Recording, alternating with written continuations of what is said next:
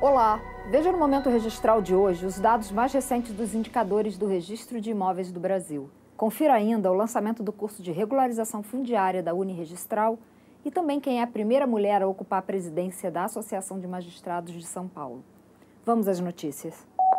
A cidade de São Paulo contabilizou em outubro um aumento de 10,9% no número de registros de compra e venda de imóveis.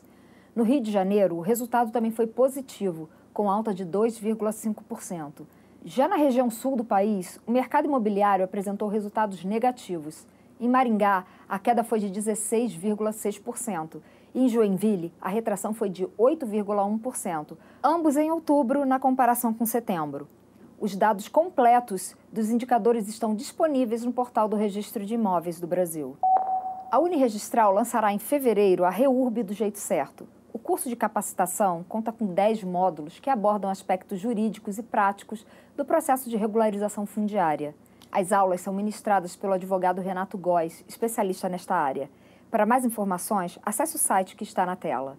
Pela primeira vez em 66 anos, a Associação Paulista de Magistrados tem uma mulher no comando.